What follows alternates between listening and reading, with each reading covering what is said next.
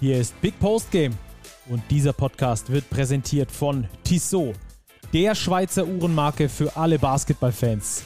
Als Partner der FIBA und offizieller NBA-Zeitnehmer ist Basketball für Tissot mehr als nur Sport vom Tip-Off bis zur Crunch-Time, sondern Lifestyle. Die sportliche Kollektion mit eigenen NBA-Uhren spiegelt das perfekt wider. Schaut mal rein unter www.tissotwatches.com. Und jetzt geht's los. Moin in die Runde. Robert, bist du schon auf dem Boden der Tatsachen angekommen? Ich sitze mit allen vier Buchstaben auf dem Boden der Tatsachen. Beziehungsweise ich sitze auf dem Stuhl, nicht auf dem Boden, aber ich glaube, wir sind ready für die Folge, die wir auf dem Boden der Tatsachen genannt haben. Glaube ich ganz passend für diesen Spieltag. Gebe ich dir recht, deswegen haben wir sie so genannt. Das war äh, eine sehr gute Idee von dir. Ähm, für euch, liebe Zuhörerinnen und liebe Zuhörer, wir sprechen wie, wie immer heute über den aktuellen Spieltag. Natürlich Kurzzeit Live machen wir heute besonders groß. Es gibt da sehr viel zu analysieren. Ihr hattet auch sehr viele Fragen zu diesem Spiel, beziehungsweise zu den Mannschaften, die da gespielt haben. Deswegen werden wir da äh, expliziter darauf eingehen. Robert hat da auch den ein oder anderen Tonschnipsel mitgebracht ähm, von den Coaches, um da einfach intensiver drauf einzugehen. Später dann noch äh, zwei Spiele, auf die wir ausführlicher eingehen werden und dann äh, der Two-Minute-Drill, so wie ihr ihn kennt, die Starting Five. Dann gibt's was aus dem neuen Heft, Big Preview. Robert hat da einen Spieler des FC Bayern Basketball getroffen und hat da auch was mitgebracht aus dem Interview. Und dann am Schluss gibt's noch die Tissot Overtime und die wird heute, wenn ihr das montags hört, ganz besonders wichtig werden. Also, Robert, ich würde sagen, wir starten direkt rein, verlieren keine Zeit und sprechen über das Kurzzeit-Live-Spiel FC Bayern Basketball gegen die EWE Baskets Oldenburg. Und äh, die Bayern, die kommen ja aus einer bitteren Pleite gegen Real Madrid am Freitag und haben das Ding aber trotzdem souverän gewonnen gegen Oldenburg. Ja, hochsouverän. Also letztlich könnte man ja meinen, Bayern-Oldenburg wäre ein Topspiel, war in den letzten Jahren auch immer ein Topspiel. Diesmal war es ein Spiel einer Mannschaft, die ganz oben steht in der Tabelle, nämlich den Bayern, gegen die Oldenburger, die sich ja auf Platz 17 wiederfinden. Und so lief das Spiel letztlich auch. Das Ergebnis mit 93 zu 80, ja, spiegelt jetzt nicht ganz den Spielverlauf wieder. Die Bayern hatten das Spiel von der ersten Sekunde an unter Kontrolle, ähm, lagen durchgehend in Führung, teilweise auch schon mit 20 Punkten. Oldenburg hat sich dann noch ganz kurz mal aufgebäumt in der zweiten Halbzeit, aber da war nichts zu ernten. Ja, für die Bayern, glaube ich, war es ein ganz guter Bounce-Back nach dieser wirklich bitteren Pleite gegen Real und davor auch dem Unfall, wie es Andrea Trinchieri genannt hat, gegen Würzburg, als man ja eine sehr hohe Klatsche auswärts einfahren musste oder hinnehmen musste. Von daher für die Bayern, glaube ich, ein gutes Wochenende. Für die Oldenburger, ja, da glaube ich, können wir das Wort Krise schon in den Mund nehmen. Auf jeden Fall. Also wenn nicht jetzt, äh, wann dann, wenn man so schön sagt. Sechs Spiele gespielt, einen Sieg erst geholt. Der war ein knappe, knapper Sieg, knapper Heimsieg gegen die Hakro Merlins Kreuzheim. Ansonsten alle Spiele verloren, stehen auf dem vorletzten Platz und haben genauso wie der Tabellenletzte Frankfurt gerade mal einen Sieg. Also da ist schon richtig der Baum am Brennen bei den Oldenburgern. Über die wollen wir natürlich dann im Verlauf äh, gerade dieses Kurzzeit-Live-Spiels auch äh, intensiver sprechen. Aber Robert, lass uns erstmal bei den Bayern bleiben. Denn ähm, bei den Bayern, die haben zwar gewonnen, aber so richtig rund läuft da auch noch nicht alles. Wir hatten das schon ab und zu mal thematisiert hier in der vergangenen Saison und auch in der aktuellen Saison. Denn wenn wir auf den Spielberichtsbogen schauen, dann haben wir heute ich glaube, das erste Mal überhaupt in dieser Saison, dass zwei Spieler mit deutschem Pass zweistellig scoren. Ähm, also da gab es dann auch eine Hörerfrage von Basti Schlauch äh, nach der nationalen Rotation und wie wir die so äh, finden. Äh, das können wir gleich mal besprechen. Ich würde aber sagen, du hast einen Ton aus der Pressekonferenz von Andrea Trinchieri mitgebracht, den du gefragt hast, eben nach dieser nationalen Rotation. Der ist ein bisschen länger und deswegen hören wir uns den mal an und nehmen den dann als Diskussionsgrundlage. Passt für dich? Ja, absolut. Kurz noch zum Hintergrund. Es ging eben darum, dass wir ja die Minutenverteilung haben, vor allem nach solchen intensiven Euroleague-Spielen. Und es war eben jetzt auch gegen die Oldenburger so, dass Yoshi Obiese, Jason George und auch Marvin Ogunsipe, also die Spieler 10, äh, 11 und 12 im Kader, nur eine Minute Garbage Time jeweils hatten. ansonsten die Minuten aber verteilt wurden und ich wollte eben wissen, ja, wieso eigentlich spielen die nicht, obwohl man einen relativ großen Vorsprung hat? So, if on Friday you don't play, you have to have the double energy, double commitment, double impact. You have to play with multiple efforts. Because, like this, you help the players that played are tired, okay, to enter in the game. And you need to play both ends of court.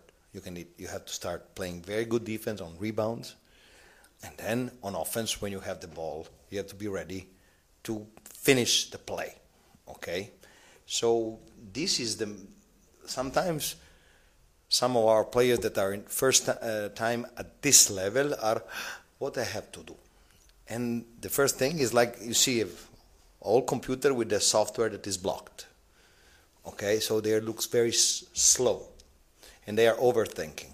I believe it's just a matter of understanding your role and do what you're supposed to do. I don't believe it's something that it's not important. I will tell you it's super important that you are a star in your role. If your role is to play defense, play pick and roll defense and rebound, and you are the best edition of yourself in this, you are helping yourself, you are helping your career, and you're helping the team. This is the thing that uh, we have to understand. Maybe we need from one player four fouls before the bonus. And some players do not understand that this is something very important.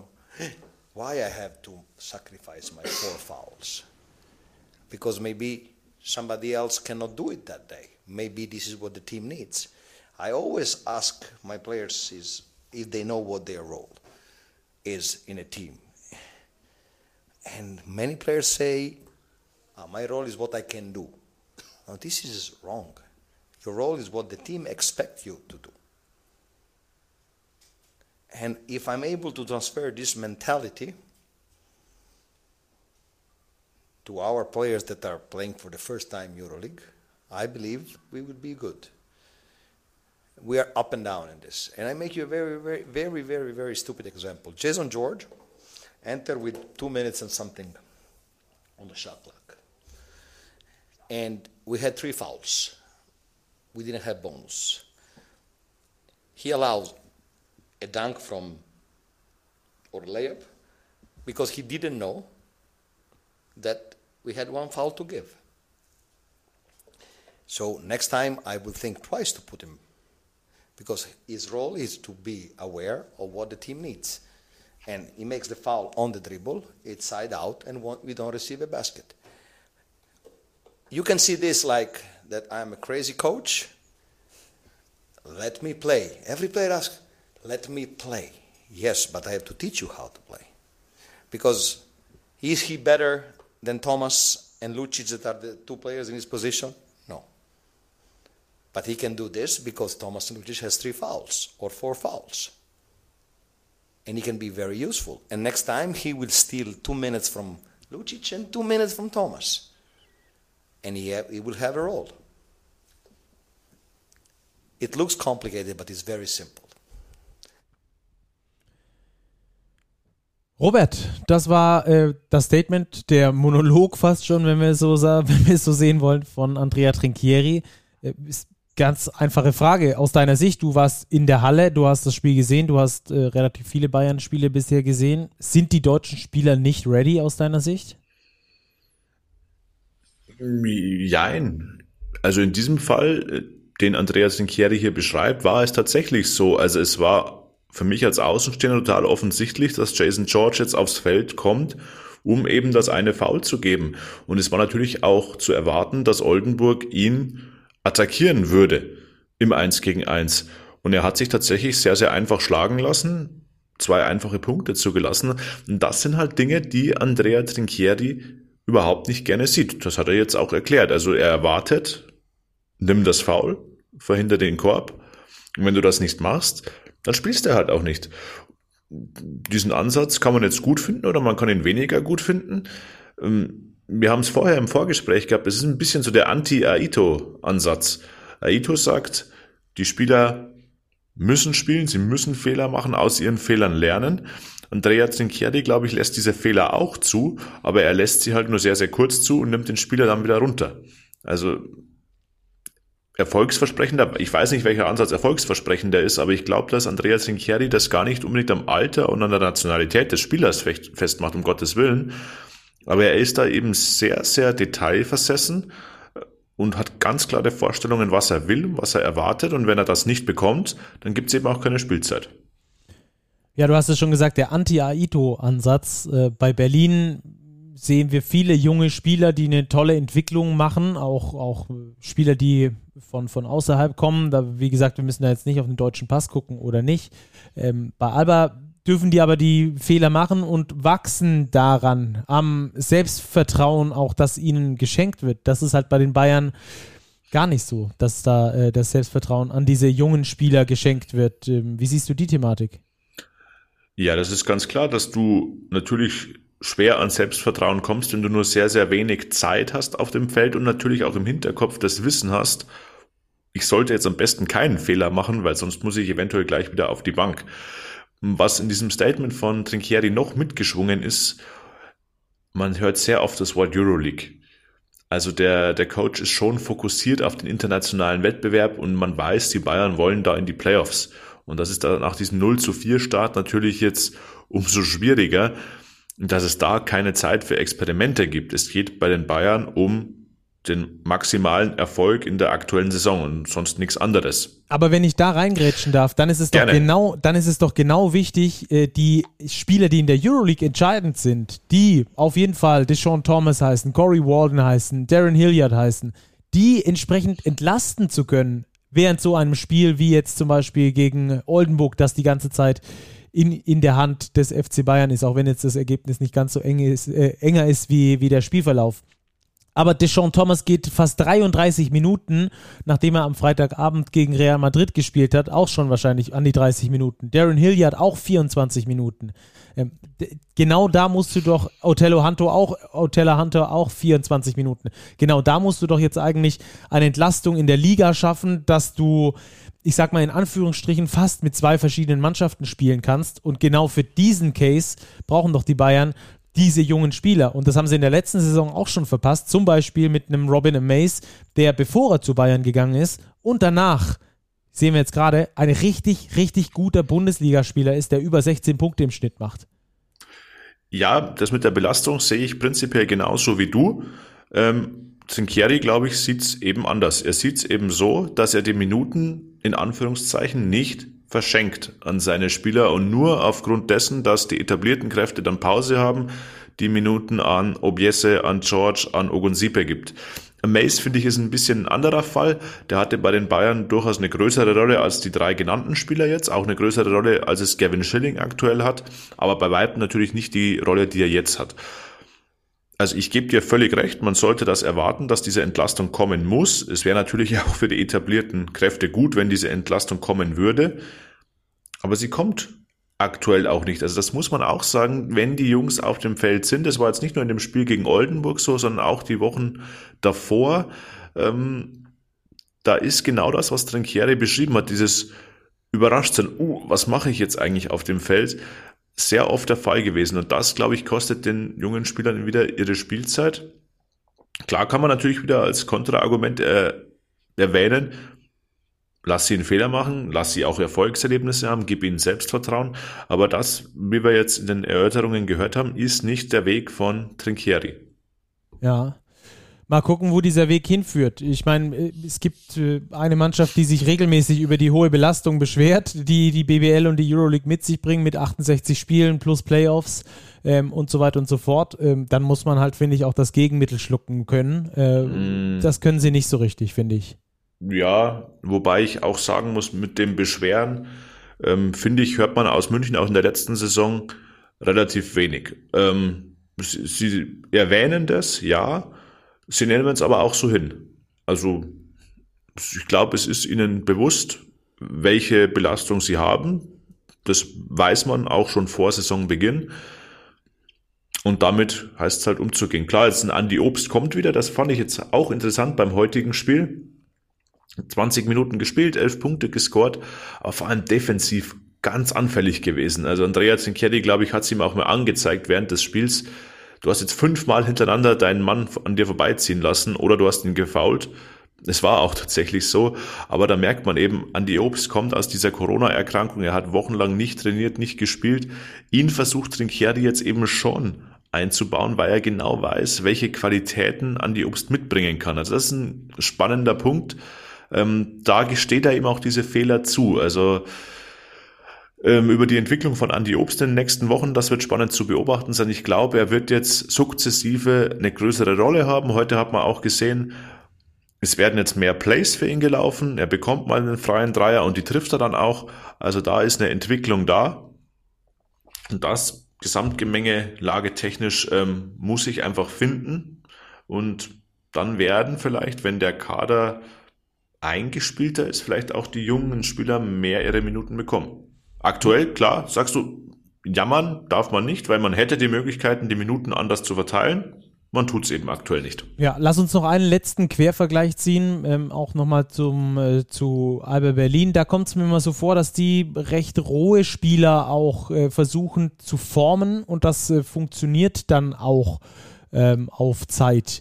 Bei, bei den Bayern ist es mir, kommt es mir immer so ein bisschen vor, als würden die ganz gerne dreiviertelfertige Spieler holen, wie jetzt sage ich mal ein Andi Obst, der schon richtig überragender Bundesligaspieler ist und mit denen kann dann Trinkieri am besten arbeiten, um dann nochmal auf Euroleague-Level zu kommen. Also diese letzten 15 Prozent quasi, die geht äh, Trinkieri dann äh, mit den Spielern. Die ersten, äh, weiß ich nicht, von vielleicht Prozent 65 bis 75, da sehe ich dann eher Alba, dass die mit den jungen Spielern diesen Weg gehen. Ja, stimme ich dir voll und ganz zu. Also das hab, den Eindruck habe ich bei Trinkieri auch. Also ist jetzt nicht dieser Jugendförderer, sondern dieser Top-Level-Erweiterer genau, ja. quasi.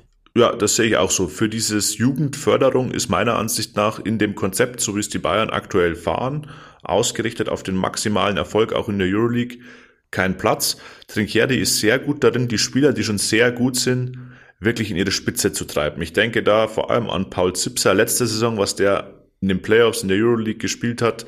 Generell in den letzten Saisonmonaten war wahrscheinlich der beste Basketball seiner Karriere, auch richtig mit Selbstvertrauen. Man kann zurückdenken an Daniel Theiss in Bamberg, der kam auch schon als guter Bundesligaspieler von Ulm nach Bamberg. Trinkieri macht ihn zum NBA-Spieler. Ähnliches, ob es jetzt bis zur NBA reicht, weiß ich nicht, könnte ich mir aber mit Andy Obst vorstellen. Der kommt schon als sehr, sehr guter Bundesligaspieler und Trinkieri formt ihn jetzt ähm, in Richtung Spitze. Also da gebe ich dir vollkommen recht. Okay, dann lass uns das Kapitel Bayern äh, zumachen.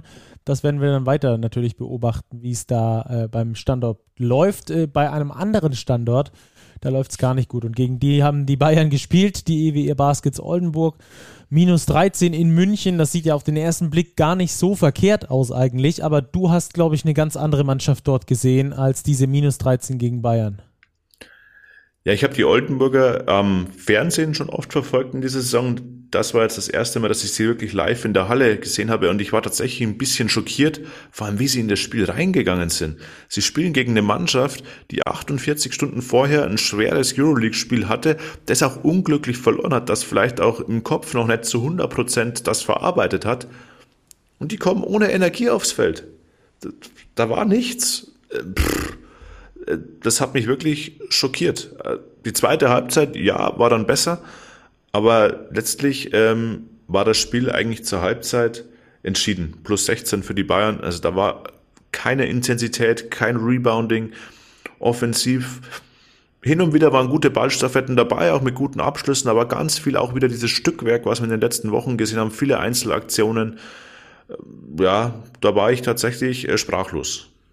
Ja, gerade in solchen Spielen wie jetzt gegen Bayern, du hast es schon gesagt, 48 Stunden, ähm, da hilft nur die Energie und zwar von Beginn an, dass du äh, quasi die andere Mannschaft äh, da so überrennst, dass die in der zweiten Halbzeit nochmal irgendwie Energie aufwenden müssen, die sie eigentlich nicht haben, um sich zurückzukämpfen. Also da ähm, enttäuschender Auftritt äh, von den EWE Baskets, 46 zu 30 in der Pause schon hinten gelegen. Ähm, Du hast ja auch äh, einen Ton von Mladen Drijancic mit dem vom Trainer, der Oldenburger mitgebracht. Ähm, wie, wie hast du ihn erlebt? Ja, er war natürlich sehr niedergeschlagen und er wirkte auf mich auch ratlos. Und ich habe ihn dann auch gefragt, ob er eine Erklärung hat für diesen kraftlosen Auftritt in der ersten Halbzeit. Und er hatte eigentlich keine Erklärung, aber wir können gerne mal reinhören. Machen wir. Leider nicht. Leider nicht, weil ähm, wir haben, äh, unser Gameplan war so, dass wir haben gesagt, dass wir müssen ähm, von, von äh, Sprungball ähm, in das Spiel so reinzugehen, dass wir den äh, Tempo, der wir wussten, dass wir langsam kontrolliert von Seite des Münchener, ja, weil die haben am Freitag gespielt und die haben am Dienstag gespielt. Das ist äh, das vierte Spiel in, in, in, in sieben Tagen. Und wir wussten, dass, dass die brauchen Energie und dass die werden auch äh, wie möglich Energie zu, zu, zu ähm, sparen.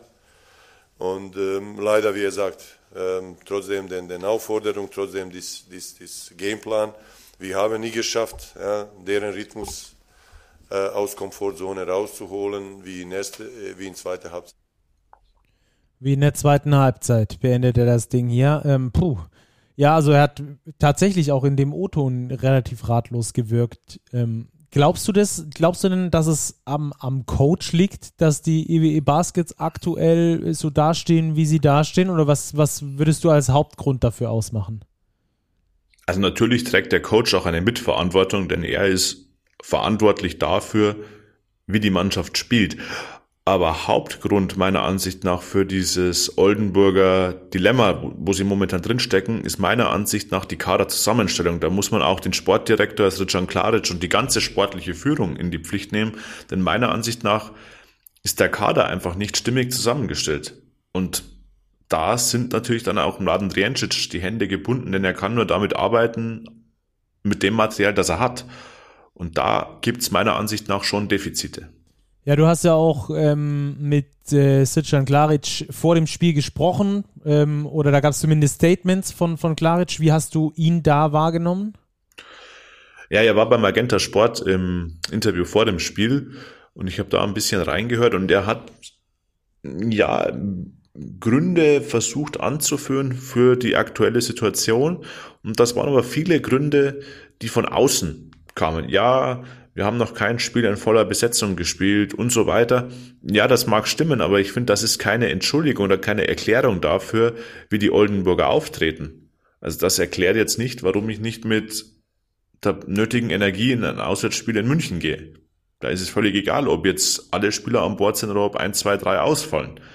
Also das war mir auch ein bisschen, bisschen zu wenig. Gerade wenn einer deiner besten Scorer ausfällt, wie ja zurzeit Michael Michalak, ähm, gerade dann sollte ja der Ruck durch die Mannschaft gehen und sagen, da müssen wir näher zusammenstehen, dann müssen wir das Ding hier zusammen kämpfen, wuppen gegen die Bayern. Aber das ist äh, ganz im Gegenteil ähm, passiert. Also die Oldenburger entwickeln sich wirklich zum Sorgenkind, beziehungsweise sind schon das Sorgenkind der Liga. Ähm, und die Oldenburger haben ein Problem. Äh, ich weiß nicht, ob das bei der Kaderzusammenstellung schon so geplant war äh, Oldenburg steht seit jeher für offensiven, für offensiv sprühenden Basketball, der alles quasi über die Offense regelt. Auch in der letzten Saison übrigens, in der Regular Season, waren sie die beste Mannschaft ähm, in der Offense der kompletten Liga. Aber nur Offense reicht halt dann auch nicht. Und da sehe ich die Defizite ganz klar im defensiven Bereich, denn so einen richtig guten Defender, den finden wir bei den Baskets jetzt, ich würde mal sagen, auf, beim Blick auf den Kader nicht wirklich, oder? Nee, das ist genau der Punkt, den ich vorher angedeutet habe mit der Kaderzusammenstellung. Man weiß, glaube ich, schon, was man von Coach Mladen Drijancic bekommt. Man bekommt Offensive.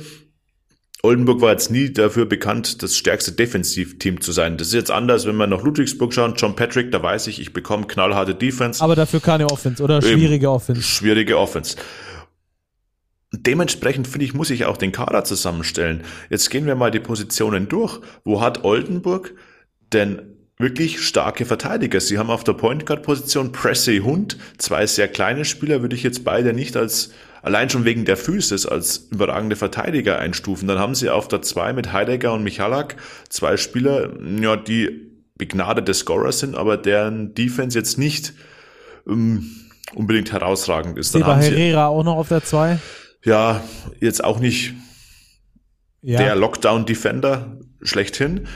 Und dann haben sie mit Alan Pjanic einen Spieler, der vielleicht klar defensiv Akzente setzen kann, aber der kann ja auch nicht der Schlüsselspieler sein in der Defense. Ricky Paulding konnte das vielleicht mal, hat jetzt aber auch natürlich äh, mit einer abnehmenden Athletik und mit einer abnehmenden Physis zu kämpfen. Dann hat man auf der 4 jetzt Cam Clark nachverpflichtet, auch ein Spieler, der den Fokus voll auf der Offense hat. TJ Holyfield spielt kaum eine Rolle noch. Der wird vielleicht auch nicht mal mehr im Kader stehen, wenn Michael Michalak von seiner Verletzung zurückkommt. Und dann bleibt nur noch die Center-Position mit Martin Bräunig und Tai Odiasse ja, die bringen ganz gute Physis mit, sind jetzt aber auch nicht die herausragenden Verteidiger und das war's dann schon. Und das ist letztlich auch der Grund, warum die Oldenburger, wenn wir über Defensivrating sprechen oder über ähm, zugelassene Dreierquote beim Gegner, das ist kein Zufall, dass Oldenburg eine Dreierquote beim Gegner von über 40 Prozent erlaubt. Auch die Bayern werfen gegen Oldenburg 48 Prozent Dreier. Also ich habe den konkreten Wert jetzt nicht im Kopf, aber es sind glaube ich 43 Prozent Pi mal Daumen, dass die Oldenburger an gegnerischer Dreierquote zulassen, auch über 50 Prozent zugelassene Zweierquote beim Gegner. Also das kommt nicht vom ungefähr, abgesehen von der mangelnden Struktur, die es offensiv immer wieder gibt, haben sie auch defensiv massive Probleme. Ja, da gibt es ja die alte Basketballweisheit, dass gute Offense aus guter Defense entsteht. Und äh, wenn du halt defensiv äh, keinen Fuß auf den Boden kriegst, dann wird es halt natürlich auch schwer, äh, in die Umschaltbewegung zu kommen, in die Transition. Äh, dann wird es schwer, Fastbreak-Punkte zu sammeln. Dann wird es auch schwer, mal Überzahlsituationen zu erzeugen. Äh, vielleicht eine Early Offense oder solche Geschichten. Äh, da schließt sich das dann quasi aus. Jetzt haben wir über den Kader gesprochen. die Kaderzusammenstellung passt nicht, da sind wir uns, glaube ich, einig. Aber muss nochmal nachverpflichtet werden aus deiner Sicht? Und wenn ja, äh, muss dann da ein äh, Defensivadjutant kommen, der die komplette Mannschaft umkrempelt? Das wirkt für mich auch nicht wirklich realistisch. Nee, das ist auch nicht realistisch, weil man darf ja nicht vergessen, wenn du jetzt nochmal nachverpflichtest, wird das zu sehr hoher Wahrscheinlichkeit ein ausländischer Spieler sein. Dafür muss natürlich ein anderer Spieler wieder aus der Rotation. Ähm, klar, Holyfield haben wir angesprochen, aber Michalak kommt ja auch noch aus einer Verletzung zurück. Und den Baskets fehlt ja nicht nur Defense. Sie haben jetzt ja auch ein Problem auf der Point Guard Position. Da fehlt ihnen Physis, da fehlt ihnen auch ein bisschen Playmaking. Also, pff, ist schwierig. Ich gehe davon aus, dass schon nochmal nachverpflichtet werden könnte. Würde das auf keinen Fall ausschließen. Ähm, ob das dann das Allheilmittel ist, wage ich zu bezweifeln. Ich gehe aber auch davon aus, dass sie sich stabilisieren werden, auch noch Spiele gewinnen werden. Ähm, aber ob es dann am Ende beispielsweise noch was Richtung Playoffs wird, das ist in der aktuellen Verfassung mehr als fraglich. Werden wir ganz genau beobachten. Die nächsten zwei Spiele sind gegen Bamberg und Gießen. Welche Chancen rechnest du den Baskets da aus? Ja, es sind zwei Heimspiele, das könnte Ihnen schon mal entgegenkommen. Mit Bamberg kommt halt eine Mannschaft, die sehr gut in Form ist. Das wird ein sehr, sehr schwieriges, äh, schwieriges Spiel. Gießen ist letztlich ein Pflichtsieg. Jetzt haben wir darüber fast eine halbe Stunde über Bayern und Oldenburg gesprochen, über verschiedene Duelle und äh, verschiedene ja, auch, auch Probleme. Vielen Dank da, dass du da die Töne mitgebracht hast. Das ist, äh, ergänzt natürlich unsere Sendung hier wunderbar. Ähm, dann lass uns doch jetzt äh, zum nächsten Spiel übergehen, äh, über das wir etwas ausführlicher sprechen möchten. Nicht ganz so ausführlich wie über das Spiel gerade. Ähm, da ging es ja auch weniger ums Spiel selbst, sondern eher um die Thematiken ähm, hinter diesem Spiel. Machen wir immer sehr, sehr gerne auch da über verschiedene Teams zu sprechen. Falls ihr da mal ein Team besprochen haben wollt, dann meldet euch da gerne bei uns über die sozialen Kanäle. Gerne Big direkt anschreiben oder Robert und mir auf Instagram oder Twitter ähm, dann können wir da auch mal ein äh, bisschen tiefer in die Thematiken bei anderen Teams noch mit eintauchen. Dann würde ich aber sagen, wir gehen zum nächsten Spiel, nämlich zur Partie Frankfurt gegen Bonn, äh, gegen Bonn sage ich schon, gegen Bamberg, gegen die haben wir nämlich, über die haben wir nämlich gerade schon gesprochen. Und ich fand, das war ein richtig, richtig geil anzusehendes Spiel, weil auch da auf dem Boden der Tatsachen die Fraport Skyliners wissen, glaube ich, mittlerweile, welche Qualität sie vielleicht in diesem Fall in Klammer nicht haben. Und äh, trotzdem haben sie richtig gefeitet, vor allem zum Schluss dieses Spiels, dass es dann auch nochmal eng wurde. Also ich habe ein richtig gutes Spiel gesehen. dass die Bamberger am Schluss mit 77, 72 gewinnen. Wie hast du die Partie gesehen, Robert? Ja, auf dem Boden der Tatsachen trifft es ganz gut. Die Frankfurter, glaube ich, haben realisiert, dass sie auf Platz 18 stehen.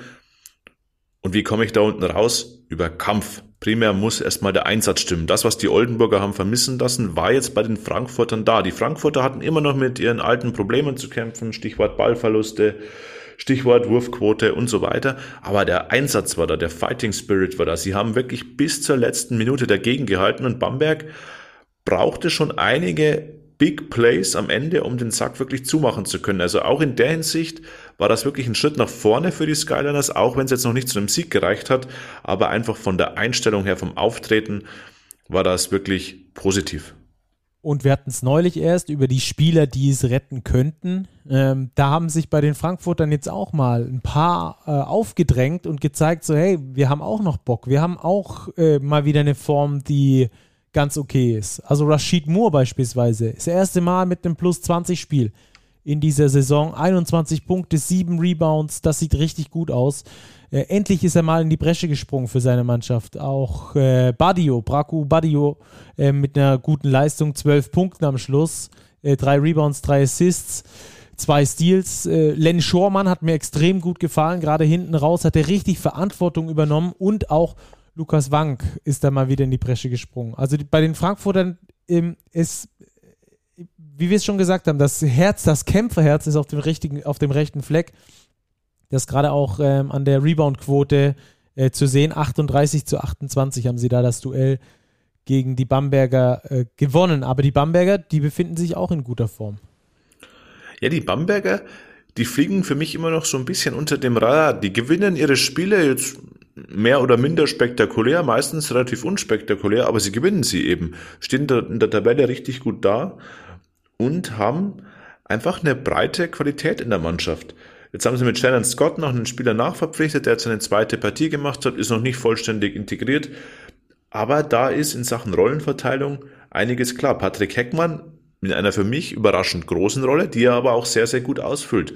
Ähm, Im letzten Viertel einen Dreier mit Foul getroffen, also wirklich wichtige Würfe, die er auch sich zutraut, sich nimmt und auch trifft.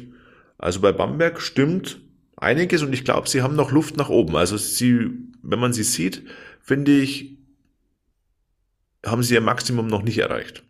Ja, und bei Bamberg ist genau diese Mischung da, von der wir vorhin gesprochen haben, die in Oldenburg gefehlt hat. Es sind äh, Defender da, es sind äh, Leute da, die klatsch sind, äh, wie Justin Robinson oder auch Patrick Heckmann zurzeit. Es sind Leute da, die das Team auf dem Boden halten, aber dann auch mal wieder explodieren können, wie Omar Pruitt beispielsweise.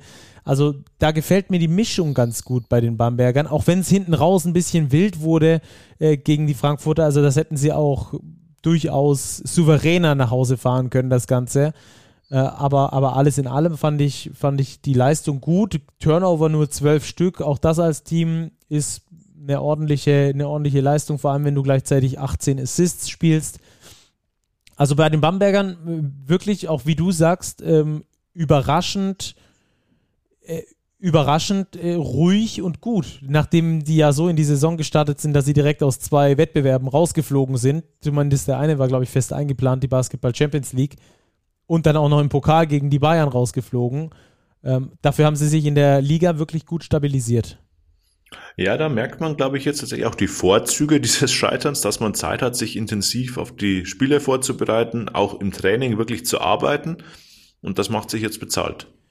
Da hatten wir noch eine Hörerfrage. Ähm, die kam von Daniel André. Der hatte gar nicht mitbekommen, dass Shannon Scott äh, verpflichtet wurde, beziehungsweise hat das jetzt erst im Nachhinein äh, mitbekommen bei den Bambergern. Wie, wie siehst du ihn? Was kann er? Was, was ist seine Rolle? Das ist, glaube ich, aktuell noch schwer zu bewerten, da er wirklich erst augenscheinlich rangeführt wird ans Team. Er hat jetzt auch gegen die Skyliners zwar seine 13 Minuten gehabt. Das erste Spiel, glaube ich, war wirklich nur ein ganz kurzer Einsatz. Er wirkt aber so, als würde er sich sehr, sehr gut in dieses Kollektiv einfügen. Also er überdreht nicht auf der Guard-Position, hat ein sehr, sehr gutes Auge für den Mitspieler, das ist auffällig. Also er ist ein guter Passgeber. In der Hinsicht vielleicht auch eine sehr, sehr gute Ergänzung zu Justin Robinson, der ja sehr gerne auch auf das eigene Scoring schaut. Also das, glaube ich, könnte ein gut funktionierendes Point Guard Tandem geben. Ja, und ähm, nochmal Grüße gehen raus da. Plus-Minus-Wert bei Patrick Heckmann übrigens mit plus 10, bei Justin Robinson mit plus 11 und Omar Pruitt mit plus 10. Die drei waren schon maßgeblich dafür verantwortlich, dass es da für Bamberg in der Fremde zum nächsten Sieg gereicht hat. Ähm, was ich auch immer interessant finde, ähm, so Spieler wie Chris Hengfelder oder auch Patrick Heckmann, ähm, die so richtig gute X-Faktoren sein können. So ein Chris Hengfelder, der kann dir mal 30 und 15 auflegen oder wie jetzt in Frankfurt ein etwas ruhigeres Spiel machen mit 12 Punkten und drei Rebounds, aber auch das äh, nimmst du natürlich mit von einem Spieler auf der deutschen Position, der deine Rotation natürlich unglaublich wertvoll macht. Ähm, auch hier wieder Chris Sengfelder, ähm, einer, der einfach grundsolide ist und ab und zu mal explodieren kann. Auch das äh, macht Bamberg sehr schwer ausrechenbar. Und entsprechend äh, schwierig äh, ist es dann natürlich, Bamberg alle Waffen wegzunehmen. Ähm, die Bamberger bisher echt mit einer richtig guten Saison. Fünf Siege, zwei Niederlagen. Ich glaube, das hätte so niemand nach dem Champions League aus gleich zu Beginn der Saison äh, vermutet. Also die stehen aktuell auf Platz drei in der Tabelle. Das war's mit Frankfurt-Bamberg, würde ich sagen. Oder hast du noch ja. was zu ergänzen? Nee, lass uns weitergehen zu einem Spiel, wo ein Team von einem fulminanten Höhenflug relativ heftig krachend. auf den, krachend auf den Boden der Tatsachen zurückbefördert wurde. Ja, und deswegen einem Viertel, ne? Also hauptsächlich einem Viertel. Äh, da war es halt am deutlichsten. Aber die Hamburg Towers gewinnen also gegen die BG Göttingen, die davor, ich glaube, vier in Folge gewonnen hatte, wenn ich es richtig im Kopf habe. Oder sogar ja. fünf. Ich habe es nicht auswendig im Kopf, aber gute Mannschaften geschlagen hat. Ja, genau. Äh, Alba, Oldenburg. In, in Berlin gegen Oldenburg, gegen Bonn. Und ähm, jetzt gehen die mit fast einer minus 40er Packung nach Hause gegen die Hamburg Towers. Äh, vor allem in Halbzeit 2 äh, war das, ähm, die zweite Halbzeit war ausschlaggebend, weil die Hamburger mit unfassbar viel Energie rausgekommen sind. Das hat richtig Spaß gemacht, fand ich. Ja, 83 zu 46, also nur 46 Punkte für die BG Göttingen in Hamburg. Ja, sie waren chancenlos von Minute drei bis Minute 40. Das fand ich ein bisschen spektakulär an dem Spiel, weil Göttingen kam tatsächlich gut raus. Göttingen war nach zwei Minuten 6-0 in Führung, aber dann sind sie überrollt worden von der Hamburger Intensität, vor allem in der Verteidigung, haben keinen Fuß auf den Boden bekommen. Ähm, Roland Moors hat nach dem Spiel gesagt, er hat seine Mannschaft nicht wiedererkannt. Es war ganz untypisch für Göttingen da ging ganz, ganz wenig. Also Wurfquoten 13 von 44 aus dem Zweierbereich, 5 von 23 Dreiern. Ähm, ich glaube, das sind Tage, die passieren. Ich glaube, man hat nicht so recht eine Erklärung dafür, warum sie passieren. Ja, letztlich ist es eine Niederlage, die ist sehr hoch, aber es ist auch nur eine Niederlage und ich glaube, so muss man in Göttingen das Spiel jetzt auch abhaken.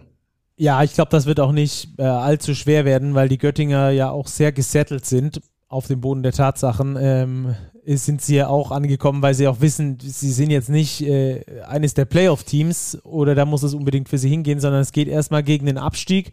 Und das ist natürlich diese, diese Serie, die sie da gestartet hatten, ähm, war natürlich überragend. Vier Siege haben sie aktuell. Das war jetzt die zweite Saisonniederlage erst. Und vier Siege, das ist schon mal ein gutes Polster, das Ganze nach sechs Spieltagen. Also da tun die Göttinger, glaube ich, gut daran, das Ganze einfach als äh, Missgeschick zu verbuchen. Kamar Baldwin übrigens, der Topscorer, nur mit sieben Punkten. Kein einziger Göttinger hat es geschafft, zweistellig zu scoren. Bei 46 Punkten ist das auch, ist das auch reichlich schwer. Und ähm, ja, die Hamburger, die gefallen mir richtig gut. Also wenn die mal ins Laufen kommen und die hatten ja auch ähm, schwierige Wochen jetzt, auch mit dem Eurocup und in der und in der Liga sind sie jetzt aber richtig ins Rollen gekommen, die Hamburger. Und äh, kommen vor allem über eine defensive äh, Festigkeit, über eine defensive Orientiertheit und ähm, haben jetzt auch fünf Spiele in Folge gewonnen. Das war das fünfte in Folge, dass die Hamburger jetzt gewonnen haben tatsächlich und das Ganze mit fast 40 Vorsprung. Ja, macht sich das System von Pedro Calles bezahlt? Also das war ein beeindruckender Auftritt der Towers. Ja, nochmal eine krönende Zahl zum Abschluss dieses Duells hier. Äh, die Göttinger nur mit vier Punkten in Viertel drei. Ganz äh, außergewöhnliche Zahl, sieht man sehr, sehr selten. Ähm, also Generell nur 16 Punkte in der zweiten Halbzeit. Also ja. auch nur im vierten Viertel nur 12. Also pff, schon, schon wenig. Kann man so unterschreiben. Der Höhenflug erstmal vorbei, wie gesagt, auf dem Boden der Tatsachen angekommen.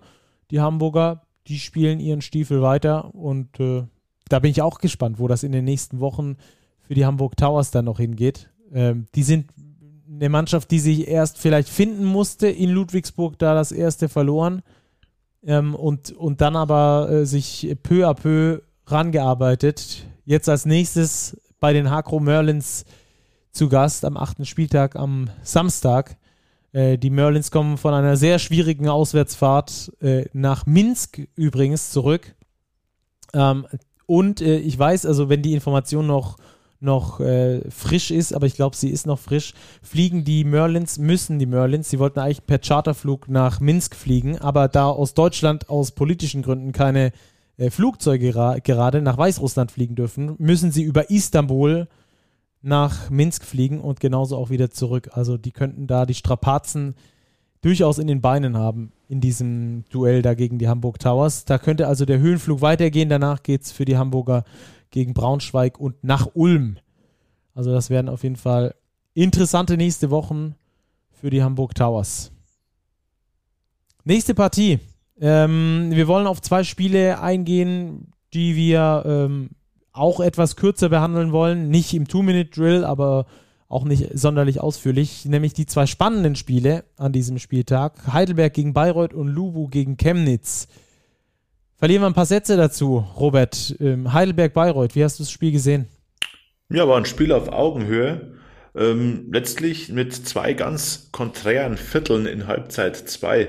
Ähm, Viertel 3 geht mit 33 zu 22 an die Academics. Die setzen sich ab, gehen mit einer 8-Punkte-Führung in den Schlussabschnitt und leisten sich dann auf einmal unglaublich viele Fehler, geben den Bayreutern leichte Layups, die das Viertel 4 ihrerseits 24-14 für sich entscheiden und somit den Sieg mit zwei Punkten 89-87 einfahren können. Wichtiger Sieg für Bayreuth, denn es ist jetzt der zweite in der laufenden Saison, also da wäre eine Niederlage ja schon eher ungünstig gewesen.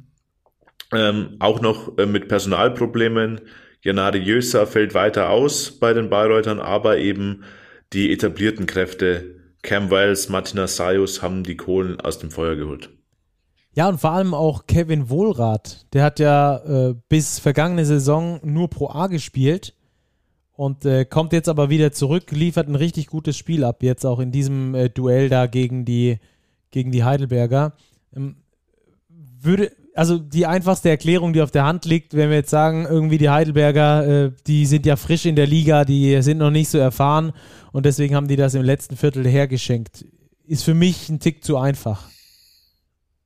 Ja, es ist zu einfach. Die, ba die Bayreuther haben es gut gemacht, sich auswärts eben nicht abschütteln zu lassen. Trotz dieses wirklich schwachen dritten Viertels haben sie einen Weg gefunden, natürlich mit Heidelberger Mithilfe, im Spiel zu bleiben und das Spiel dann letztlich auch zu drehen. Und Kevin Wohlrath, Kompliment, ähm, er springt wirklich sehr, sehr gut in die Bresche für eben angesprochenen Jösa auf der Flügelposition, macht wenig Fehler. Er füllt seine Rolle, wenn wir wieder bei Rollen sind, Andrea Zinkieri jetzt angesprochen, exzellent aus. Und das genau will ein Coach sehen. Und das wird dann auch belohnt mit 27 Minuten auf dem Court. 10 Punkte, 100% Trefferquote, Sieg, wunderbar für Medi Bayreuth. Ja, und die Heidelberger hätten es äh, trotzdem fast geschafft, noch am Schluss äh, das Ding irgendwie umzubiegen bzw. zu gewinnen. Und äh, das mit, mit äh, sehr auffälligen Zahlen. Also bei den Heidelbergern ist immer extrem auffällig, sie gewinnen das Rebound-Duell fast immer. Das sind so diese Kampfzahlen, wo du siehst, da steckt äh, Feuer in dieser Mannschaft. Die haben einfach Bock, sind aber vielleicht nicht die allertalentiertesten in der Liga. Ich will keinem zu nahe treten, aber ähm, zum Beispiel an der Dreierquote ist das immer ganz gut zu erkennen. Auch dieses Mal wieder eine schlechte Dreierquote, nur 7 von 25, 28 Prozent äh, Dreierquote ist dann halt nicht so rosig. Die ist bei Bayreuth besser, die treffen 12 von 27 von draußen, haben insgesamt eine Field Goal Quote von 55 Prozent und gewinnen nur mit zwei Punkten gegen die Heidelberger. Also das sieht man, die Heidelberger haben einen klaren Plan, die wissen genau, was sie machen wollen, die brauchen nicht unbedingt Talent. Ich habe mit Frankie Ignatovic übrigens für das aktuelle ähm, Heft äh, großes Interview geführt, hat äh, großen Spaß gemacht, weil der immer eine Lebensweisheit für jeden übrig hat. Und äh, auch zum Basketballthema hatte er eine übrig, hat gesagt, in der Offense, ähm, da geht's nicht, da geht's um erstens um Talent und zweitens geht's darum, du erwischst mal einen guten Tag, mal einen schlechten Tag. Das ist nicht so planbar. Was planbar ist, ist dein Einsatz, deine Leidenschaft, deine Defense. Die ist planbar. Und deswegen möchte Heidelberg immer 100% Defense spielen. Und er hat gesagt, sie werden selten über 70 Punkte erzielen und deswegen muss immer ihr Ziel sein, den Gegner unter 70 Punkten zu halten. Es ist hier nicht gelungen. Bayreuth, wie gesagt, mit guten Quoten und ähm, die Heidelberger äh, trotzdem fast gewonnen. Also, obwohl sie eine 12% schlechtere Quote aus dem Feld haben, verlieren sie nur mit zwei Punkten, weil sie eben mehr Rebounds holen, weil sie weniger Turnover äh, zulassen, beziehungsweise weniger Turnover machen. Nur neun Turnover, das ist für einen Aufsteiger überragend. Und ähm, weil sie eben da äh, zusammenstehen, zusammenkämpfen. Also das äh, hat mal wieder, äh, jetzt mal abgesehen von den Zahlen äh, in den einzelnen Vierteln, äh, wieder gesehen bei den Heidelbergern, dass die einfach Bock haben, in dieser Liga zu bleiben. Ich glaube, an denen werden wir noch richtig viel Spaß haben. Absolut. Lass uns Volle Zustimmung, Stacki. Ja, nein, lass uns Spiel. Rüber, genau, aufs nächste Spiel. Lubo gegen Chemnitz. Ähm, da müssen wir auch noch ein paar Sätze dazu sagen. Ähm, wollen wir mit, mit einer entscheidenden Situation beginnen oder wollen wir erstmal die Chemnitzer für ihre Spiel, für ihre Spielphilosophie loben? Ich glaube, wir fangen mit dem Sportlichen an, weil ich glaube, ja. die Story des Spiels ist schnell erzählt. Das Spiel war knapp. Chemnitz gewinnt in Ludwigsburg 76, 74. Aber sie waren meiner Ansicht nach das deutlich bessere Team. Und das ist auch der Punkt, auf den du jetzt angespielt hast. Sie spielen einfach extrem guten Basketball. Da läuft der Ball, da wird jeder Spieler mit eingezogen. Sie haben athletische Bigmen, sie haben scoring starke Point Guards, die eben aber auch Auge für den Mitspieler haben. Also da passt sehr, sehr viel zusammen. Rodrigo Pastore, übrigens auch aktuell im Heft nachzulesen. Ähm, sein Plan, sein Werdegang ähm, lässt da wirklich extrem attraktiven, europäisch geprägten Basketball spielen und daher der Sieg für mich absolut verdient, weil da war, hat man zwei Welten aufeinanderprallen sehen. Ludwigsburg in der Offensive sehr, sehr viel mit Einzelaktionen agiert, Chemnitz als Team. Mir hat dieser Teambasketball besser gefallen, daher auch der verdiente Chemnitzer Sieg. Ja, das ist auch gut abzulesen an zwei Zahlen. Die Chemnitzer mit 21 Assists, die Ludwigsburger mit 11 Assists. Dazu haben die Chemnitzer noch das Rebound-Duell sogar gewonnen und äh, wie du es schon gesagt hast, äh, ich, ich greife das gerne nochmal auf, die Chemnitzer spielen richtig ansehnlichen, mega, mega hübschen europäischen Basketball. Das muss man wirklich so sagen. Sharing is caring ist bei denen absolut oberstes Niveau. Dazu athletische, große Spieler. Ähm, das macht richtig Laune, den Jungs zuzugucken, wie da das Bällchen läuft. Boah, also ich, ich habe mich wirklich sehr, sehr, sehr über diesen Basketballstil gefreut, weil es einfach ähm, Lust und Laune macht. Dagegen sah das von Ludwigsburg schon dann und wann recht hölzern aus. Ich fand, dass Tremel Darden sehr viel Verantwortung übernehmen musste, ähm, auch, auch in Einzelaktionen. Das hat mir irgendwie nicht so richtig gut getaugt. Das Spiel der Ludwigsburger auch nur 39% Trefferquote. Also da müssen wir ähm, muss ich zumindest sagen, meine Meinung, die Chemnitzer mit richtig stabiler Leistung und dann auch noch dieses Thema ähm, den Ludwigsburgern weggenommen, dass sie äh, mehr Rebounds haben und entsprechend hatten die Chemnitzer nur drei Würfe weniger als die MHP-Riesen und am Schluss entscheidend die Chemnitzer zu ihren Gunsten. Ähm, eine etwas unschöne Aktion gab es im Spiel, über die wollten wir auch noch ganz kurz sprechen. Da ging es um einen Fastbreak. Nelson Weidemann ist diesen gelaufen und ähm, Justin Simon kam dann und hat ihn vermeintlich geblockt. Ähm, auf den TV-Bildern sah es relativ sauber aus. Es gibt aber eine Einstellung, die hat auch Nelson Weidemann selbst auf Twitter gepostet, auf der man schon sieht, dass es ein Foul gewesen ist. Hat sich dort auch dann ähm, beschwert, dass die Spieler besser geschützt werden müssten vor solchen Aktionen. Ähm, Robert, wie hast du die Situation gesehen? Wie würdest du es auch bewerten?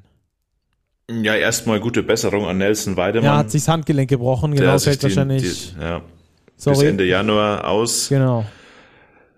Ich glaube, es war einfach eine extrem unglückliche Aktion. Ja, ich kann seinen Unmut verstehen. Er war gut in Form, er spielt in einem Team, für, dies, für das es gut läuft. Jetzt fällt er lange aus. Die Aktion von Justin Simon ging meiner Ansicht nach aber schon Richtung Ball. Er wollte einfach blocken. Das ist, glaube ich, was anderes. Unter der Woche hat Jaka Lakovic angesprochen ähm, beim Spiel der Ulmer im Eurocup gegen Venedig. Da gab es in BBL-Spiel davor von Ulm gegen, ich meine, es war Frankfurt, eine Situation, wo sich Christoph Phillips ebenfalls verletzt hat, weil der bei einem Fastbreak, wo er eben auch alleine unbedrängt, vermeintlich unbedingt auf den Korb zuläuft, einen Schubser von hinten bekommt und das natürlich ihn dann massiv beeinträchtigt hat. Das finde ich ist wieder ein ganz anderes ja. Thema. Da hat Lakovic auch gesagt, wir müssen die Spieler schützen und er erwartet von der Liga, dass sie ihre Spieler schützt vor solch unsportlichen Aktionen. Ich habe die Aktion von Justin Simon jetzt nicht als grob unsportlich wahrgenommen. Nee, es ich fand ein, auch, also es, es war, war, ein Foul, ja. Genau. Aber eben unglücklich.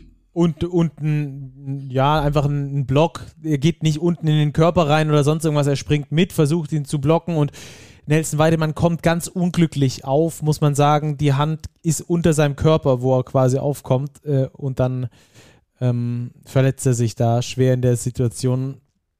Also wie gesagt, gute Besserung. Ähm, ich fand, es war natürlich jetzt keine, keine Situation, wo du Hurra schreist, aber es war auch kein unsportliches Foul oder so für mich. Also da gab es schon ähm, schlimmere Fouls bei solchen Fast Breaks, wo dann wirklich auch äh, versucht wurde, das Ganze ähm, unsportlich zu bremsen. Das war in dem Fall überhaupt nicht der Fall. Ja, trotzdem natürlich höchst ungünstig und ich, wie gesagt, ich kann auch den Unmut von Nelson Weidemann extrem gut verstehen. Ähm, tut, immer, tut immer richtig weh. An der Stelle nochmal gute Besserung. Und ähm, dann gehen wir rüber in den Two-Minute-Drill. Chemnitz gewinnt auf jeden Fall verdient gegen die MHP Riesen Ludwigsburg mit 76 zu 74. So, Two-Minute-Drill. Robert, ähm, Stacki, leg gleich los. Alba soll MBC. Ich direkt, soll ich direkt los. loslegen? Hol den also, MBC auf den Boden der Tatsachen. Ja, es ist, äh, es ist tatsächlich so leider aus MBC-Sicht. Die hatten ja eigentlich ähm, ja, gar nicht so schlecht gestanden zu Beginn der Saison. Hatten ja zumindest mal drei Siege eingefahren. Jetzt bei Alba hat es aber an ganz vielem gefehlt beim MBC. Am Schluss äh, gewinnt Alba mit 20 Punkten Vorsprung eben gegen den MBC, verteilt die Minuten sehr breit über den kompletten Kader. Chris Gumacci äh, startet auch, äh, geht fünf Minuten zumindest und ähm, holt sich damit dann Alba eher, eher easy. Den Sieg zur Pause sind schon zehn Punkte Vorsprung. Vor dem letzten Viertel sind 16 und dann zum äh, Viertel, äh, zum Spielende sind es dann 20 Punkte Vorsprung. Ähm, ja, Alba mit dem klasse Zusammenspiel, 28 Assists, sieht man so auch selten bei nur 12 Turnovern, also auch das bekommt Alba in den Griff. Alba ist wieder zurück, Alba ist äh, im Laufen in dieser Liga. Beim MBC war es bei allem zu wenig, auch vor allem beim Zug zum Korb. Nur fünf Freiwürfe überhaupt im kompletten Spiel haben sie bekommen. Dazu 17 Turnover sind dann zu viel. Also Alba gewinnt verdientermaßen gegen den MBC mit 92-72. Gießen gegen Kreisheim, Robert. Your, ja, your stage. Your stage, ja, das war noch deutlicher. Ich glaube, ähm, die zwei Minuten für den Two-Minute-Drill müssen wir hier gar nicht voll machen. Die Merlins gewinnen haushoch und hoch verdient 104 zu 70 in Gießen. Also die Gießener sind auch ähm, gelandet auf dem Boden der Tatsachen. Das war ein Spiel, da lief bei den Gießenern ganz, ganz wenig zusammen. Schwache Quoten von außen, viele Ballverluste ähm, das Nachsehen im Rebound-Duell, also eigentlich in allen Belangen unterlegen. Jedes Viertel verloren, schon in, im ersten Viertel minus 15, zur Halbzeit schon minus 24. Ähm, die Gießener teil, äh, teilweise mit über 40 Punkten im Hintertreffen. Also hochverdienter Sieg der Merlins, Topscorer Sharon Lewis mit 20 Punkten. Ansonsten breit gefächerte Minutenverteilung bei den Merlins. Ein Spiel ähm, eindeutig mit dem Sieger Kreilsheim Merlins. Dann gehen wir rüber auf die nächste Partie. Basketball-Löwen Braunschweig gegen Ratio Farm Ulm und ich glaube, wenn es äh, irgendwo im Duden äh, Basketballspiel als Achterbahnfahrt äh, beschrieben wird, dann ist das Spiel hier genau das, äh, das dann dort gezeigt wird. Also es war wirklich Wahnsinn. Ulm im ersten Viertel äh, abgegangen wie die Feuerwehr mit 32 zu 14 gewinnen sie dieses erste Viertel und dann äh, ging die Achterbahnfahrt runter für die Schwaben. Denn im zweiten Viertel waren es nur noch 10 Punkte und die Braunschweiger sind richtig rangekommen. Kurioserweise muss man wirklich sagen, die Braunschweiger äh, vom äh, Spielstand 32 zu 12 lagen sie hinten, haben einen 23 zu 0 Lauf gestartet. Einen 23 zu 0 Lauf, um dann wieder in Führung zu gehen, nämlich mit 35 zu 32, um dann wieder in Rückstand zu geraten und die Ulmer dann am Schluss äh, als Erster ins Ziel laufen zu lassen.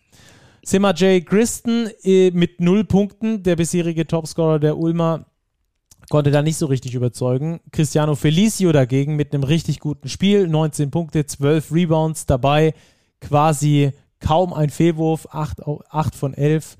9 von 12 insgesamt aus dem Feld, hat sogar einen Dreier getroffen, weil er mit, Absch mit, mit äh, Ablauf der Shotclock da äh, abdrücken musste.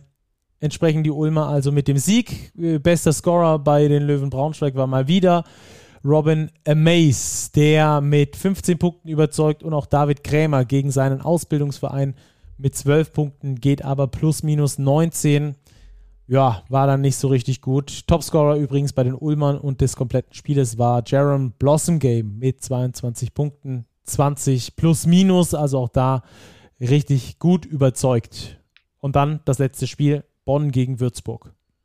Ja, es bleibt dabei, die Würzburger gewinnen ihre Spiele nur zu Hause. Bonn setzt sich durch in heimischer Halle 87, 79 und legt den Grundstein dafür in der ersten Halbzeit, in der sie sich sukzessive abgesetzt haben, den zweistelligen Vorsprung herausgespielt haben, den auch transportiert haben bis in den Schlussabschnitt. Dort haben sich die Würzburger nochmal aufgebäumt, konnten aber nicht ganz rankommen, haben sich auch einen ganz ärgerlichen Ballverlust bei minus fünf in der letzten Minute nochmal geleistet, der dann letztlich jegliche Hoffnung zerstört hat. Die Bonner mit einer sehr ausgeglichenen Teamleistung, angeführt von Parker Jackson Cartwright, der 18, 3 und 8 aufgelegt hat. Eine sehr, sehr gute Allround-Performance auch. Carsten Tada mit 16 Punkten, sehr, sehr treffsicher von außen. Bei den Würzburgern war Topscorer Daisy Rodriguez und Will Buford mit 18 respektive 16 Punkten letztlich ein verdienter Sieg für die Bonner. Die Würzburger zeigen aber, dass sie die passende Einstellungen haben und sie haben ja halt unter der Woche, das haben wir jetzt nur ganz, ganz kurz am Anfang erwähnt, ja auch die Bayern geschlagen, also da einen Bonussieg geholt und sie liegen, denke ich, voll im Plan. Das war's soweit mal von den Ergebnissen und Spielen dieses Spieltages, aber zum Abschluss jedes Spieltages, ihr kennt das, die Starting Five der Woche. Robert, wen hast du und weshalb? Ich habe auf der Point Guard Position Jalen Brown von den Hamburg Towers gewählt, weil er einfach in diesem Hamburger Kollektiv offensiv doch herausgestochen hat. 22 Punkte erzielt hat, ähm, Plus-Minus-Wert, gut, 22 ist bei dem hohen Sieg jetzt nicht verwunderlich, aber er war der Mann der Towers. Auf der Shooting Guard Position gehe ich mit Gerald Robinson von den Niners Chemnitz. Bester Mann beim knappen Sieg mit 20 Punkten in Ludwigsburg. Dazu auch wirklich sechs Rebounds und fünf Assists verteilt, also auch hier von der Guard-Position sehr, sehr umfassende, starke Stats aufgelegt hat. Auf der drei der eben angesprochene Sharon Lewis, Topscorer der Kreilsheim Merlins beim Sieg in Gießen. Und auf den Bigman-Positionen habe ich mich tatsächlich für zwei relativ klassische Center entschieden. Die müssen irgendwie miteinander, nebeneinander klarkommen. da wären einmal äh, Martinas Sayus von Medi Bayreuth, der stocksolide gespielt hat. 15 Punkte, 8 Rebounds, 4 Assists. Schlüsselspieler, Plus-Minus-Wert plus 12, das ist schon aussagekräftiger bei einem Sieg von plus 2 der Mannschaft. Und Cristiano Felicio von dir eben angesprochen, der solideste Center vielleicht der Liga, auch in Braunschweig wieder Double-Double aufgelegt, ganz hochprozentig geworfen. Also meine Starting Five der Woche, Brown, Robinson, Lewis, Sayus und Felicio. Mr. Double Double können wir ihn, glaube ich, schon fast nennen, oder? Chris Felicio. Ich weiß gar nicht, ob es überhaupt schon ein BBL-Spiel gab, in dem er keinen Double Double aufgelegt hat. Das müssten wir mal recherchieren. ah, da ist er relativ stark unterwegs. Ja, ja, auf jeden Fall.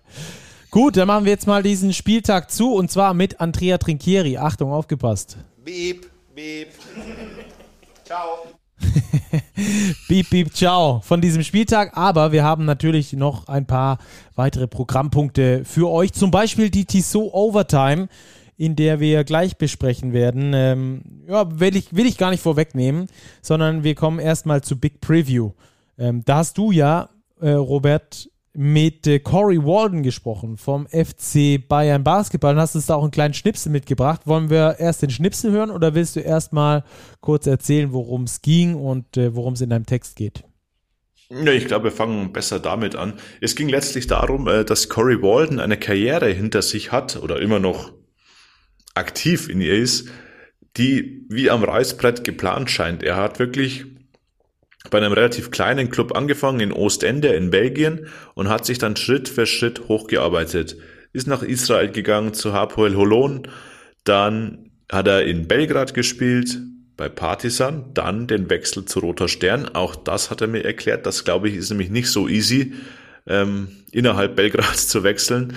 Und was ganz auffällig ist, überall wo er gespielt hat, gab es Titel oder zumindest MVP Awards für ihn persönlich. Und ich habe ihn gefragt, wie kommt es denn zustande und welche spezielle Beziehung hat er auch zu Coach Andrea Trinchieri? Den kennt er nämlich aus seiner Zeit bei Partisan. Um, I guess the next part is the like the championships. Um, I mean, I'm just all about winning. Like, I think that ties into the first question. Yeah. If you if you're all about winning and you you care about you know the team and winning titles, then everyone looks good, and then you look good in the end, which ultimately leads to leveling up. Um, but you know, like I said, I'm just I just love winning. I love winning championships. I like confetti, like I like confetti and stuff like that. So like, so yeah, I mean that's that, that's where all the trophies and stuff come from, and um, bonds with the coaches. Um, yeah, I mean I'm not a problematic guy. I'm easy to get along with, and uh, having a connection with a coach is is an important part of winning. Um, you know, everyone has to be on the same page. There has to be a, a certain level of trust, a certain level of communication, and, and everything there with coaches. And throughout my career, I've always had that, you know, that good relationship with each coach, with each coach. Good Relationship with a Coach. Hat er vielleicht einen besseren Relationship als ein paar andere Spieler in seiner Mannschaft mit dem Coach, was wir heute schon thematisiert haben, oder? Hm. Ich weiß nicht, ob die Relationship so, so schlecht ist. Ähm, Corey Walden, ich finde es einfach eine interessante Personalie auf der Point Guard Position bei den Bayern, weil er, wie er auch jetzt selber beschreibt, ein ganz anderer Spielertyp ist als sein Vorgänger Wade Baldwin. Walden ist ein absoluter Teamplayer, der eben aber auch individuell Akzente setzen kann. Und das ist sehr, sehr spannend. Und ich glaube, er wird einer der Schlüsselspieler der Bayern sein für den weiteren Verlauf der Saison. Wie gesagt, die ganze Story gibt's im neuen Heft, in der neuen Big. Die Abonnenten haben sie schon.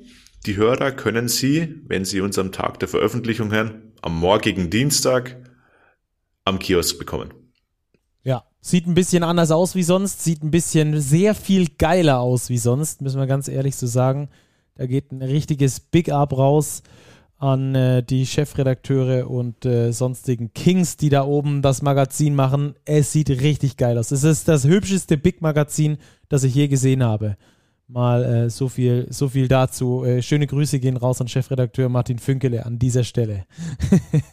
Oder Robert, es sieht richtig geil aus. Absolut. Wir haben den von dir vorher schon angesprochenen Robin Amaze auf dem Cover.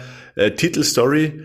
Hashtag läuft. Es werden die Teams und äh, die Spieler beleuchtet, die richtig gut in die Saison gekommen sind. Es ist Robin Amaze ausführlich im Heft wir haben Parker Jackson Cartwright, wir haben die Niners Chemnitz mit Rod äh, Rodrigo Pastore. Also alles, was wir jetzt hier schon angedeutet haben im Podcast, wird im Heft beleuchtet. Ähm, Legendeninterviews, zwei absolute BBL-Legenden kommen zu Wort. Da verraten wir jetzt noch nicht zu viel. Vielleicht brauchen wir das ja noch für eine neue Preview in einem neuen Podcast, aber es lohnt sich in jedem Fall. Auf jeden Fall. Übrigens die Heidelberger auch mit drin. Porträt Stimmt. über Frankie Ignatovic. Bei denen ähm, läuft es auch nicht so schlecht. Genau, da ist auch Hashtag läuft. Und ähm, auch äh, meine Reisereportage.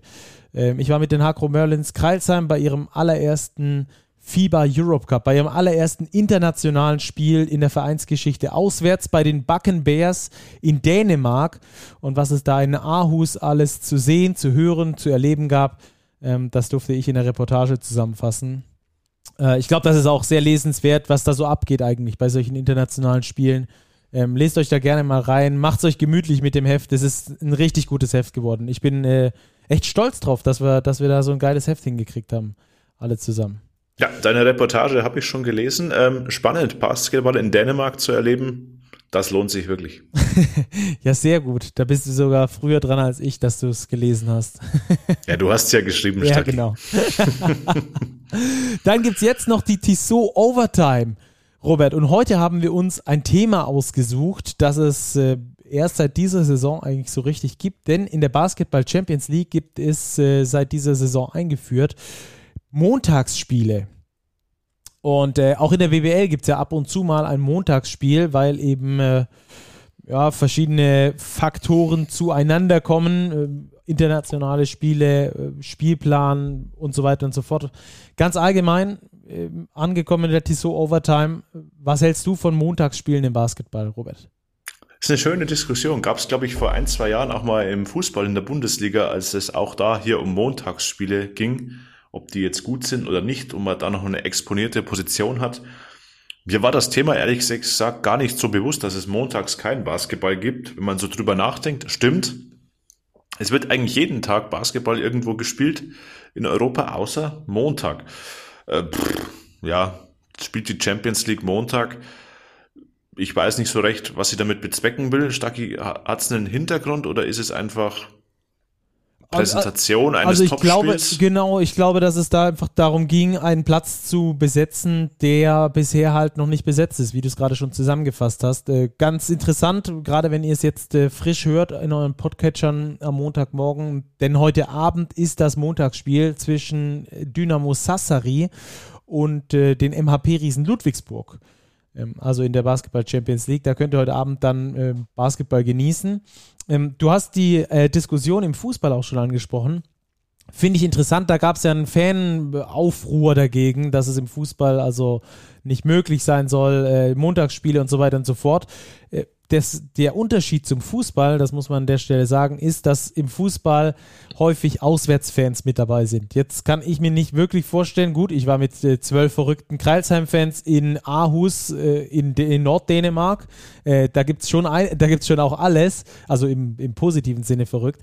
Ähm, aber ich glaube nicht, dass es da wirklich Auswärtsfahrer jetzt zum Beispiel nach Sassari gibt, die da mit Ludwigsburg mitfahren. Und wenn, dann sind das irgendwie zehn Hansel, ähm, die da mitfahren. Ähm, nicht despektierlich gemeint, aber dann sind es einfach nur zehn, zehn Leute. Ähm, da war das ursprüngliche Problem beim Fußball gelegen. Ich finde beim Basketball, also du hast ja sowieso schon bei Spielen unter der Woche immer wenig Zuschauer und das äh, ist sowieso immer schon mal nicht ganz so cool. Vor allem in Corona-Zeiten sind es natürlich noch weniger Zuschauer. Alles in allem finde ich es aber gar nicht, gar nicht so verkehrt, weil du eben keine Auswärtsfahrer hast, auf die du irgendwie Rücksicht nehmen musst und die Leute daheim, ich glaube, die haben es auch immer, immer genossen. Gerade, äh, gerade auch in der Fußball-Bundesliga zum Beispiel, dass es da also äh, Spiele gab äh, am Montag. Wie, wie siehst du es? Findest du es gut? Findest du es schlecht? Ich sehe es relativ neutral, wenn man den Fußballvergleich sieht. Das Zweitligaspiel Montagabend war ja zum Beispiel in früheren DSF-Zeiten ja immer das Highlight. Ob das jetzt die Basketball Champions League ähnlich hinbekommt, wage ich mal zu bezweifeln, weil der Wettbewerb ja doch eher in der öffentlichen Wahrnehmung jetzt, ich sag mal, nicht ganz weit oben zu verzeichnen ist. Ja, sollen sie montags spielen. Ich weiß nicht, wie die Ludwigsburger dazu stehen. Ich glaube, ihnen wäre unter der Woche vielleicht in Mitte der Woche auch lieber gewesen, ein bisschen mehr Abstand zum BBL-Spieltag. Aber wenn da jetzt pro Spieltag ein Spiel am Montag ist, glaube ich, für den Basketball-Nerd, der wirklich jeden Tag gucken will, ist es herausragend, weil jetzt kann er jeden Tag Basketball gucken. ob sich das dann da nicht so irgendwie ein bisschen versendet oder so, ist dann natürlich die andere Frage, äh, ob dann da noch die volle Konzentration drauf liegt. Ähm, die Ludwigsburger übrigens am Freitag gespielt, Samstag, Sonntag ja, als Reisetag schon. und Montag dann ähm, oder Sonntag, Montag als Reisetag und dann Montagabend gespielt. Ähm, da gibt es zumindest dann einen bestimmten Abstand dann nach hinten ähm, zum nächsten Wochenende. Das dürfte das einzig Positive sein. Ja, Übrigens, absolut. Auch ganz interessant, ich habe mit Jacob Patrick ein Interview geführt für das kommende Magazin. Ähm, und der wird am Sonntag, also heute Abend, nicht mitreisen nach Sassari. Der hat in der NBBL gespielt ähm, weil er Klausurenphase in der Schule hat und entsprechend da äh, ein bisschen, bisschen drauf schauen muss, dass er da sein Abitur besteht. Also nicht, Sehr, dass es da, sehr brav. genau, dass es da Sehr Zweifel löblich. gäbe, um Gottes Willen, sondern da ist einfach nur das Thema, dass einfach Schule noch äh, über dem Sport steht. Äh, Finde ich auch ganz interessant. Da geht einfach ein Rotationsspieler von dir, kann ich mit, weil er halt noch in der Schule ist. So ist das, wenn man hochtalentiert und jung ist. Und intelligent. Ja, genau, kommt alles zusammen. Sonst hätte er auch nur bis 14 in die Schule müssen. ja, also Montagsspiel im Basketball. Gibt es ein Resümee aus deiner Sicht? Du findest es cool äh, für die Basketball-Nerds, habe ich rausgehört. Nö, ansonsten sehe ich es neutral.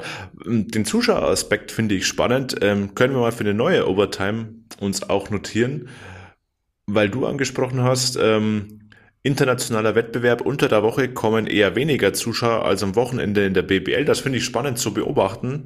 Wenn wir beispielsweise nach Ulm schauen, da ist das genauso. Da ist der Eurocup unter der Woche eher mau besucht, die BBL-Spiele am Wochenende sehr gut. Ich sitze hier in München, da ist es genau umgekehrt. Da sind in den Euroleague-Spielen die Zuschauer in der Halle und in der BBL Oldenburg, oh, 3000 Zuschauer, also noch nicht mal 50 Prozent ausgelastet, der Audidom. Da ist es genau andersrum. Spannende Entwicklung. Ja, da können wir noch mal auf eine in der kommenden Tissot Overtime noch mal drauf eingehen. Die jetzige ist auf jeden Fall damit beendet und damit ist auch unsere Folge für heute durch. Die Overtime ist abgelaufen und wir haben das Ding gewuppt, würde ich sagen, oder? Absolut. Wir sind auf dem Boden der Tatsachen hoffentlich geblieben. Ja, Eine, eine gute Stunde Podcast-Unterhaltung. Ein Hörer hatte uns gebeten, seine komplette 90-minütige Autofahrt zu füllen. Haben wir jetzt nicht ganz geschafft, aber ich glaube, eine gute Stunde ist auch okay als Unterhaltung. Ja, wenn wir jetzt noch 20 Minuten weitermachen, dann ist es 1 Uhr nachts, Sonntag auf Montag. Äh, auch wir brauchen unseren Schlaf. Sorry an der Eben. Stelle, dass es nicht für 90 Minuten gereicht hat, aber wir sind natürlich auch beim Basketball, wo ein Spiel ja eigentlich nur 40 Minuten geht. Also, Eben. Und es wurde gewünscht, dass wir pünktlich zum Frühstück um 7 Uhr liefern. Das schaffen wir. Das wir, müssen die, wir. wir müssen dieses Ding jetzt noch finalisieren. das Ding jagen wir heute noch hoch. Also, jetzt noch hoch. Ist ja schon heute. Robert, vielen Dank. äh, Mach's gut und ähm, eine schöne Basketballwoche. Bis nächste Woche. Euch auch, an alle Hörer. Bis bald. ciao. ciao. Ciao.